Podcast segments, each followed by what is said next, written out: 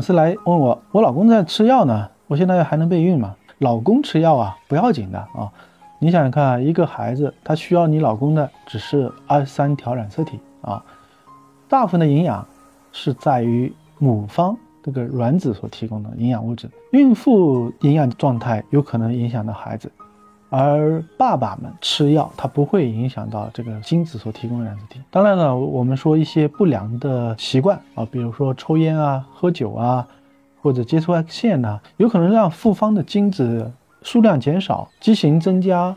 那么这样子的数量减少，畸形增加，能力减弱，这样子的情况的话，有可能会让你的胚胎不受孕，不容易受孕，或者受孕以后容易发生流产。但如果这个孩子一旦怀上了，它是一个提供了一个正常的二十三条染色体的话，那就或许是不会受到一些影响的。所以复方吃药一般来说不影响你的怀孕，您明白了吗？我是高明医生，关注我，了解更多靠谱的分娩知识。